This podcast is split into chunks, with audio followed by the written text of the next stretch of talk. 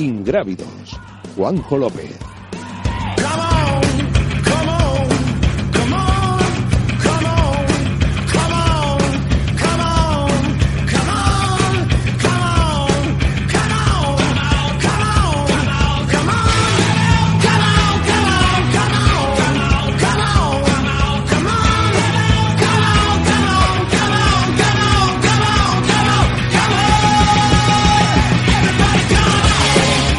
Tal? Muy buenas, siete y media de la tarde, Ingrávidos, un programa más de, de, bueno, pues de esta fiesta que tenemos de Trail Running, Aventura y Montaña en Radio Marca, en la radio del deporte. Y hoy un programa especial porque vamos a valorar todo lo que aconteció en ese especial que hicimos desde Coimbra, desde Miranda do Corvo, en el Mundial de Trail Running en Portugal, en el que disfrutamos de una de las fiestas o una de las citas grandes de, de nuestro deporte a nivel internacional y con protagonismo para los deportistas españoles. Eh, a ver, Regnol, ¿qué tal? Muy buenas desde Vigo. Hola, buenas tardes, chicos. Aquí. Bueno, a ver, yo no sé si ya has pasado ya un poquito la, re, la resaca deportiva del fin de semana. Sí, ya, ya, ya hemos hecho memoria y, recordado momentos y ya estamos listos para compartir. Bueno, pues de esa cita internacional, que luego hablaremos más eh, en el tiempo de tertulia y analizaremos eh, los pros y los contras de lo vivido en, en, Portugal. Yo creo que uno de los nombres propios es sin duda la medallista de, de la medalla de la selección española, Seila Vilés. Seila, ¿qué tal? Muy buenas, bienvenida a Radio Marca. Hola, ¿qué tal? ¿Cómo estáis? Bueno, me parece que te pillamos fuera de casa, ¿no? No paras, eres como Willy Fogg. sí, sí, ahora mismo aquí en Livigno, en Italia, y nada, ya descansando un poquillo para, para el sábado. Bueno, Seila es otra de las eh, convencidas y convertidas a Radio Marca en Grávidos porque sabe que previa en el programa medalla segura o podio seguro, ¿no? Eso es, eso es. Me da, parece que me da buena suerte. Bueno, ya hemos dicho que tenemos que cerrar el calendario para ver en qué programa tenemos que estar para ver si, si rascas más podios, incluso algún triunfo en las próximas carreras de, del calendario. Bueno, al margen de lo que vas a hacer en Italia, Copa de, del Mundo, bueno, que si has digerido ya esa medalla y si se trata de ese eh, triunfo más importante o de, ese, esa carrera más importante en tu corta carrera todavía. Sí, bueno, la verdad es que ya conforme van pasando los días, pues vas empezando a asimilar las cosas y bueno, pues aún sigo súper emocionada y súper feliz, la verdad, muy contenta con, con lo vivido el, el sábado pasado. Y bueno, yo creo que sí, que es una de, creo que Ah, bueno, dejando al margen de cuando gané en 2017 la Copa del Mundo de Skyrunning, sí. pues es una de las cosas más importantes que a lo mejor he hecho de mi palmarés y bueno, mmm, con mucha, mucha ilusión y sobre todo por, por las ganas, la aplicación que, que puse y, y todo lo que he sacrificado pues para para poder conseguir esa medalla, la verdad. Medalla de bronce, tercera, eh, detrás de Ruth Croft, segunda la australiana y de Blandine Lirondelle, que la francesa que salió eh, embalada. Yo creo que fue la gran sorpresa. Si hablábamos en la previa, me acuerdo que estábamos Abel y yo hablando contigo y te preguntaba yo por corredoras que si habías visto algo, si había alguna favorita. Hablábamos de Azara en este caso. Y esta francesa, la verdad es que salió y no dio opciones a nadie de poder eh, discutir la victoria. No, no, sin duda, o sea, la verdad es que marcó el ritmo desde el primer kilómetro y yo no la vi en toda la carrera, algo intratable, la verdad. Pero bueno, como yo dije ya en la previa, siempre en este tipo de carreras sale gente que no conoces de nada, que es súper rápida y que a lo mejor vienen de otras disciplinas o de no haber corrido fuera de su país y luego vienen y dan el sorpresón.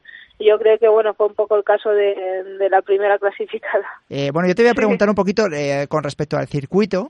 Eh, y sobre todo, eh, a tu, te iba a decir madrina deportiva como puede ser Azara, que llegaba con muchas opciones o con esas ganas de resarcirse y de ser, intentar ser campeona del mundo. Yo no sé qué te dijo ella antes en la pre de la carrera, si se puede saber, y qué te dijo después de ver que le habías ganado en la prueba, en la, en la prueba y que habías conseguido el, eh, la medalla. Mira, la verdad es que con Azara, ya, bueno, ya lo sabéis, tenemos muy buen vínculo. Últimamente, bueno, pues estamos bastante en contacto y, bueno, antes de nos ayudamos muchísimo, estábamos en la habitación juntas junto a Mónica Vives y la verdad es que nosotros fuimos eh, 100% un equipo, lo compartimos todos sin, sin miedo a nada, en plan, siempre pensamos que al final cada uno, eh, si va a salir, va a, va a dar lo máximo y si corre más es porque está más fuerte y no hay otra. Y entonces nos decíamos lo que una llevaría en un, en, bueno, en un lado, en otro, cuánto, yo que sé, cuántos geles, cuánta bebida, y nada, partimos todo y nos animamos, nos deseamos mucha suerte y luego al final pues la verdad que lo mismo, súper buen sabor de boca, ella se alegró muchísimo por mí y, y bueno, yo creo que yo también por ella, al final sí que es cierto que eh, bueno, éramos un equipo, ¿no? Pero también estás compitiendo individualmente y cada uno pues dio lo máximo. En este caso me tocó a mí por unos 30 segundos o menos estar un poco delante, pero no se sabe la próxima carrera. Ella es una gran atleta también, así que ya se verá durante la temporada y, a además le deseo que vaya muy bien en, en las próximas carreras, que también está muy fuerte. Estabais prácticamente en la mitad de la carrera juntas. ¿Cómo es ese momento en el que te marchas? Yo no sé si tú estabas mirando atrás o muchas veces ibais haciendo un poquito de tándem o tú decidiste marcharte y te fuiste.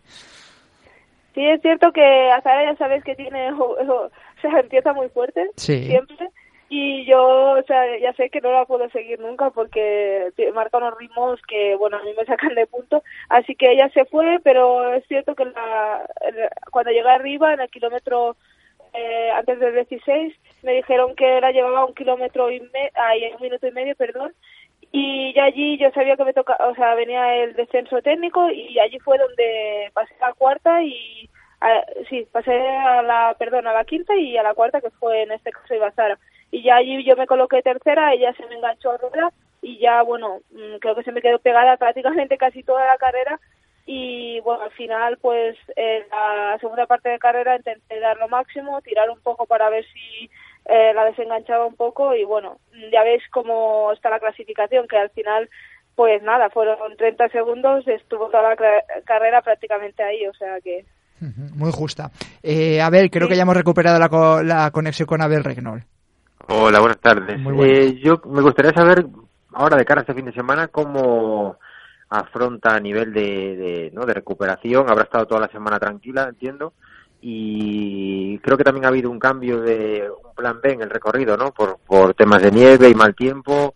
No sé si estos cambios de última hora en el circuito, en la carrera de este fin de semana, le van a venir mejor o peor, que nos haga un poco una lectura, ¿no? De cómo cree que le puede sentar este nuevo cambio de recorrido y cómo se siente ella.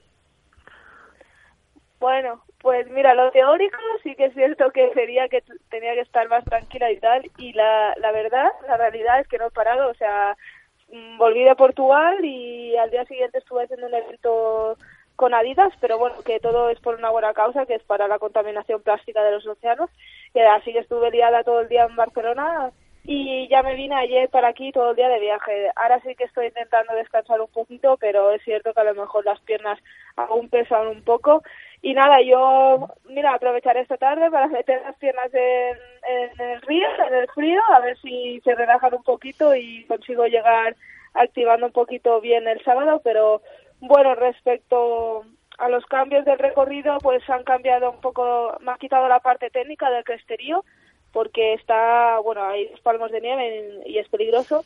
Y bueno, igualmente creo que va a ser una carrera auténtica de skyrunning, hay bastante desnivel, son 30, siguen siendo creo, si no me equivoco, 31 con 2.300 positivos.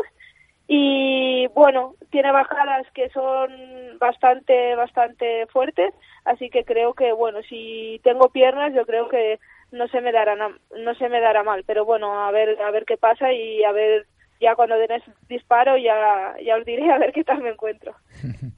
Eh, se incorpora Juan Carlos Granado, responsable de trail de, la RFA. Bueno, aunque a Seila me imagino que ya le habréis contado y le habréis dado toda la enhorabuena por esa medalla de plata conseguida con el, con el equipo y el bronce suyo particular. Yo creo que es uno de los grandes nombres propios de, de la cita portuguesa. No sé si tienes alguna pregunta para ella. Bueno, la verdad es que es verdad que últimamente hemos hablado bastante y hemos podido compartir ciertos aspectos de, su planificación, entrenamiento y bueno, sobre todo yo le, le he proporcionado por mi parte la gran seriedad que, responde en la competición y en el entrenamiento, lo bien llevada que está y bueno, por ejemplo lo que decía Abel, eh, a las 7 de la mañana creo recordar, estaba en el gimnasio del domingo allá haciendo los deberes pensando en Liviño. Se fue a correr, pero por lo visto tenía las piernas un poco tocadas y, y no hizo plan B rápidamente y eso no es fácil verlo, incluso en la élite mundial. ¿eh? Es un detalle, sí. Seila, te lo tomas muy en serio, ¿eh? Sí, bueno, al final me levanté el domingo que tenía las piernas bastante mal, como palos, y intenté salir a correr, pero las tenía, bueno, no quise forzar porque yo cuando noto una mínima molestia paro y bueno, intenté que me abriesen el gimnasio y estaba abierto, así que me puse a hacer media hora de elíptica y ya quitando el lactato pensando en la carrera del sábado. Eh, te pregunto la última para no quitarte mucho tiempo y para que vayas a descansar o meter las piernas en frío donde tú quieras para ver si te sale una buena carrera. Eh, te pregunto por esos momentos de, tensión que vivimos eh, en la meta cuando os dieron hasta tres o cuatro veces por campeonas del mundo y finalmente al, vamos, al no tener en cuenta el que se había cambiado el criterio con respecto a tiempos y no posiciones, eh, al perderlo y tener la plata. No sé cómo lo vivisteis el equipo femenino. Bueno, al final es una pena, ¿no? Porque dices, bueno, por un minuto que te quedes fuera de la primera plaza, pero bueno, yo creo que todos íbamos con el objetivo de dar lo máximo y, y bueno, y de estar, de poder estar en el podio, pues ya estábamos muy muy contentas. Yo creo que al final bueno, eh, yo por mi parte, la verdad, y, que, y creo que el resto de compañeras muy contentas, muy felices, eh, no puedo hacer más. La verdad es que la francesa nos metió una minutada. Yo creo que si no hubiese estado ella, hubiésemos sido claras ganadoras. Y bueno, yo creo que cuando lo das todo, ¿qué más se puede pedir? Al final, bueno, pues bueno, todo el mundo se puede equivocar, fue un error y ya está. Así, bueno, pues conformes con lo que hay, que, era el resultado real. Blandín Lirondel, no se nos va a olvidar el nombre de, la nueva campeona del mundo. Seila Vilés tercera y Ruth Croft segunda, que yo no sé cómo os pasaría en los últimos kilómetros, pero yo cuando la vi detrás de vosotros digo, uy Ruth, que va embalada para conseguir medalla. No sé cómo sería. ¿Cuándo, te pasó, Seila? Sí, todo me pasó como a falta de cuatro kilómetros o así, pero es cierto que yo ya tenía en mi mente en plan, cuándo va a atacar esta mujer, porque yo la conozco, sé que es muy rápida y que tenía que venir. Lo que me extrañaba es que tardase tanto. Y es cierto que me giré un momento y ya y vi cómo venía y dije, ¡buah!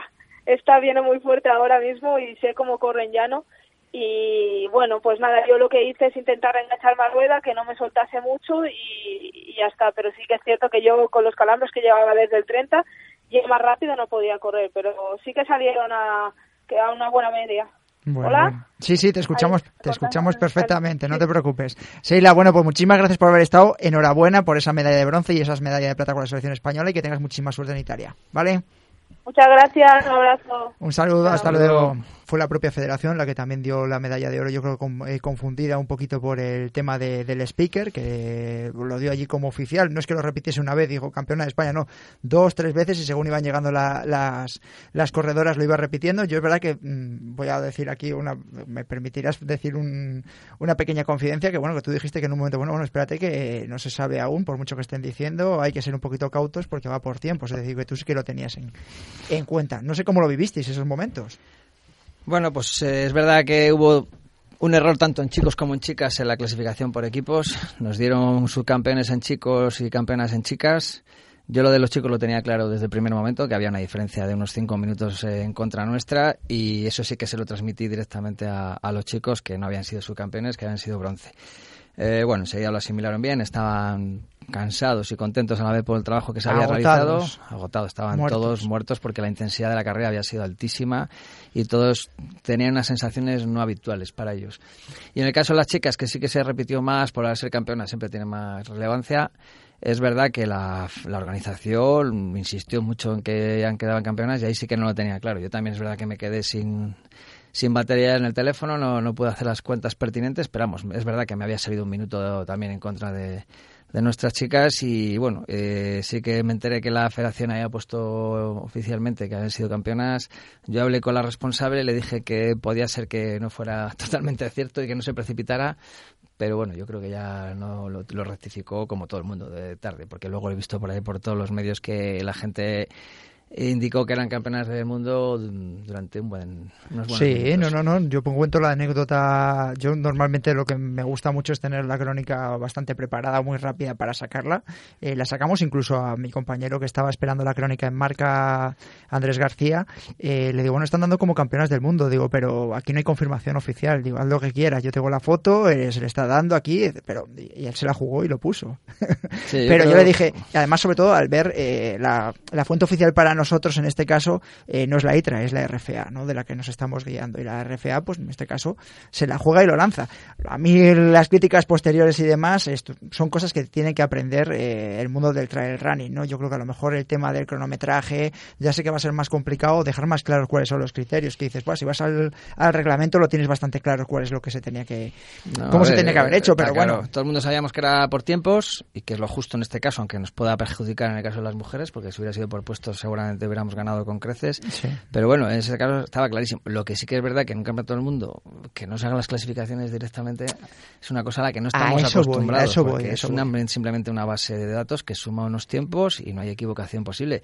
El hecho de que las clasificaciones se refrescaran con tanta tanta lentitud pero es que, que funcionara un poco así tan lento pues hizo que, falláramos un poco todos no y los medios internacionales también ¿eh? que ojo que es decir todos van arrastrados. Es decir el que estaba en casa viéndolo eh, y a lo mejor tenía su criterio muy claro pero allí la información que estaba saliendo oficial era la de que España era campeona del mundo y yo creo que estuvo por lo menos una hora ese criterio.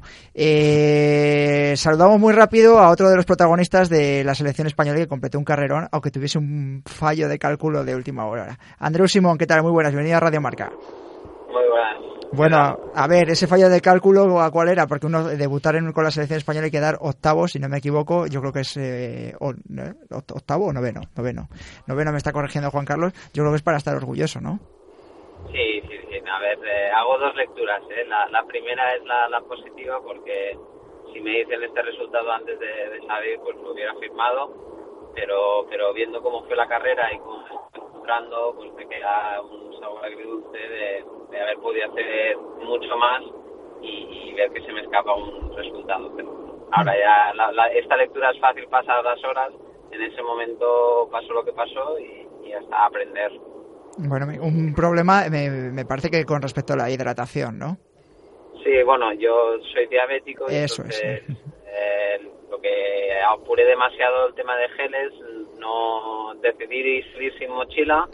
En la mochila te cabe siempre pues algún gel de más, iba con el cinturón, como había algunas cosas de material obligatorio, pues escatimé un poco a nivel de, geles y en el kilómetro 34 estaba peleando con el cuarto y el quinto, que, los veía que, que tenía mejor ritmo que ellos y no dediqué 20 segundos a, coger algo de, hidratación y algo de, comida y nada, a pasados los 3 kilómetros después eh, cogí una pájara y una hipoglucemia que, bueno, me costó muchísimo llegar a meta. Viendo los tiempos, entrenando hace dos semanas en la concentración, hice los, los hicimos los 10 últimos en 42 minutos y esta vez me salió en 46, algo que no, que no es lo habitual y me doy cuenta que perdí muchísimo tiempo en, en un tramo que era bastante favorable a mis condiciones como corredor, pero bueno, ya está. Ya, está, ya está, pasar página. Ya vimos el vídeo de los compañeros de Trail Running Review cuando ibas quinto, que ibas, que ellos mismos decían que ibas con una pájara considerable. Y nada, antes de que te pregunten tanto Juan Carlos como Abel, yo te voy a preguntar, el reloj que llevas tú en el que te va marcando el programa ese que llevas eh, para que te mantengas unos índices de glucosa adecuados, ya te estaba diciendo que estabas bajando, me imagino, ¿no? Bueno, esta vez como había material obligatorio, eh, o sea, e-, estas lecturas solo las puedo hacer si llevo, en, en mi caso, el, iPhone. Como el iPhone era muy grande, pues tengo un móvil que es muy, muy, muy pequeño, ah. muy minimalista. Y este móvil no tiene el programa para hacer estas lecturas. Entonces, por eso, pues, eh, digo, bueno, voy a escuchar más el cuerpo y como he hecho toda la vida y ya sabré cómo estoy. Y pues mira, pues el día que hice este experimento, pues no, el resultado no fue el que esperaba. Por eso no, no me avisó y no, no pude ver la curva de glucemia de cómo estaba durante toda la carrera. Vamos, que si hubieses llevado el iPhone habrías visto el índice y el resultado podía haber sido otro, ¿no? Quiero entender, ¿eh? ¿eh? espero, espero. Quiero pensar eso, no lo sé, ahora es fácil, ¿eh? es decir, llegar a esa conclusión ahora es fácil. Eh, se dio así, eh, otras veces mm, hay decisiones que las tomas y salen perfecto, esta vez pues no, no fue la más acertada y me sabe mal tanto a nivel individual como, como colectivo porque porque bueno por, perjudiqué también al resto de compañeros. Pero bueno ya está. Entre todos aprende y espero que en las próximas pues eh, lección aprendida. Eh, Abel Regnol pregunta para Andreu. ¿qué tal Andreu? buenas tardes. Encantado de saludarte Eh, bueno, eh, antes de nada, también felicitarte porque creo que hiciste una gran carrera a pesar de lo que tú dices, que no te ha salido todo lo bien que querías, etcétera, etcétera. Pero, ¿cómo estás? ¿Cómo ha ido la recuperación post carrera?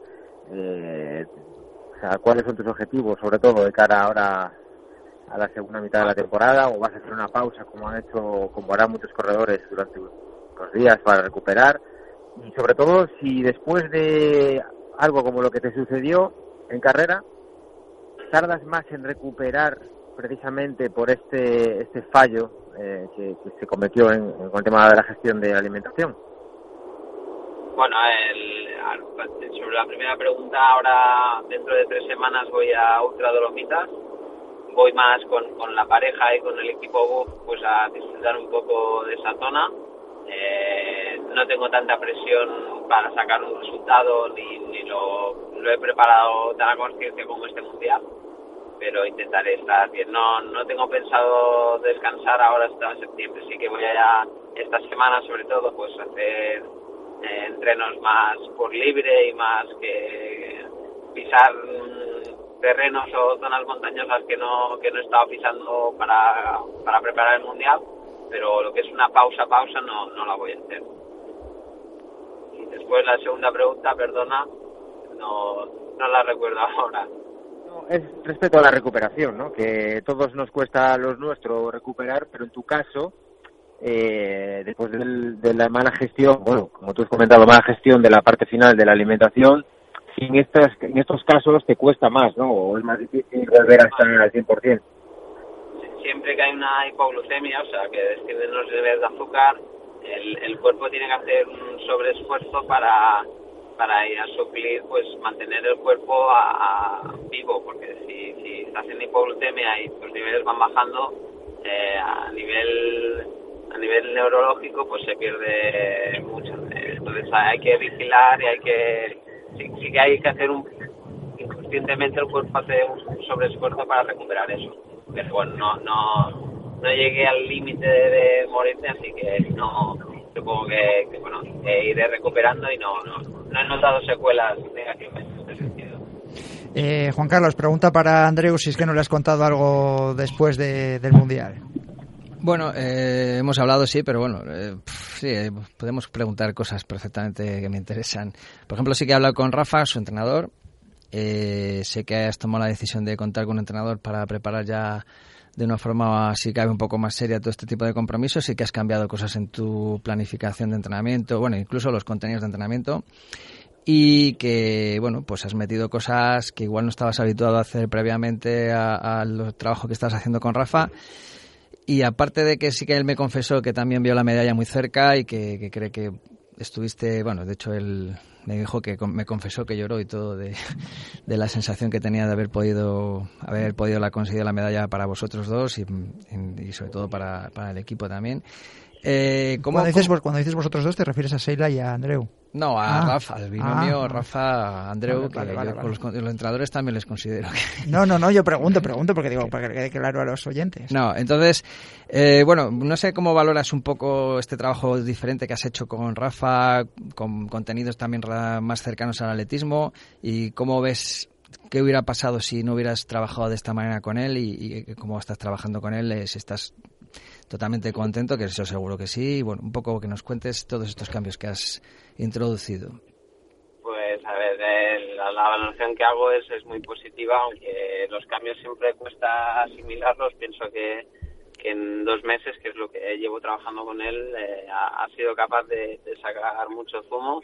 Eh, empecé con, con, dudas porque nunca había trabajado con, con un entrenador, algo que me hiciera una planificación específica para mí eh, siempre he ido por libre y siempre he ido a salir a disfrutar y, con Rafa pues me exige unos ritmos, unas series o un método de trabajo que para mí es nuevo, que he confiado en él y, viendo los resultados pues me doy cuenta de que, de que tengo aún mucho margen de mejora, que puedo hacer las cosas mucho mejor de las que las estaba haciendo y me está ayudando muchísimo. También porque antes de entrenar con él pues... Eh, me encontraba de que cuando llegaba de trabajar, pues, ostras, hoy estoy más cansado, menos cansado, hoy hago esto, hago lo otro. El hecho de, saber ahora lo que me toca cada día eh, me ayudan a exigirme más en cada uno de los entrenos y, pienso que, podemos hacer un buen tándem.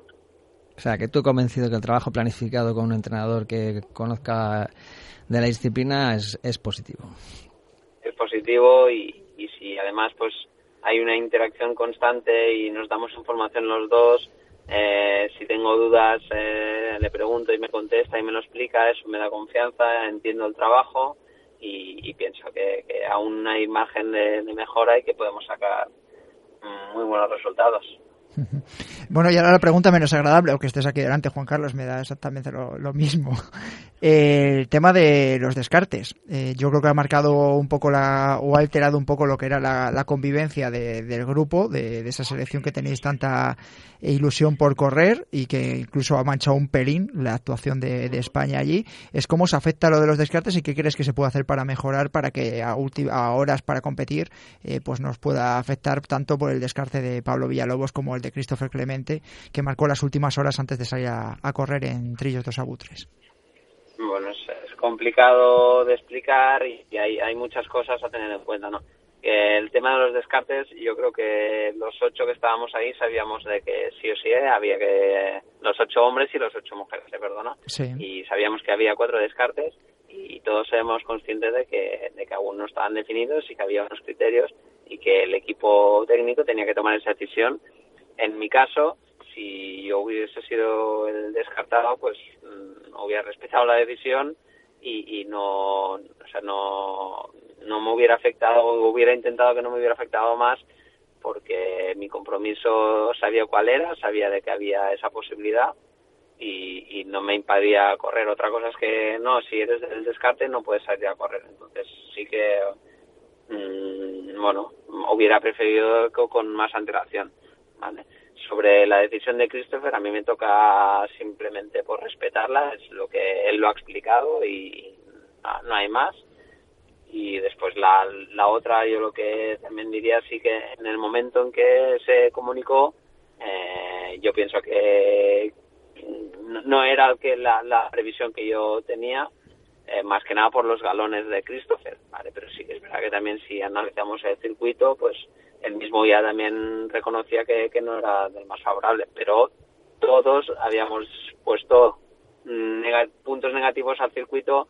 Creo que no, no había ningún corredor que, decía de que este circuito le iba bien.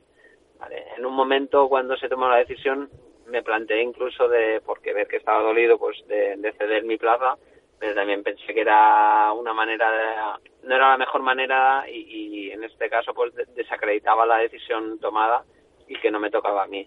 Entonces espero que, que Christopher pues eh, se recupere y que levante cabeza, que seguro que lo va a hacer, que, continúe corriendo, no tiene que demostrar nada a nadie y a nivel de selección se están haciendo trabajos eh, muy importantes, creo que estamos mejorando en muchos aspectos, todos cometemos decisiones que, que no nos gustan y que, que nos sirva de aprendizaje a todos, no, no, hay más.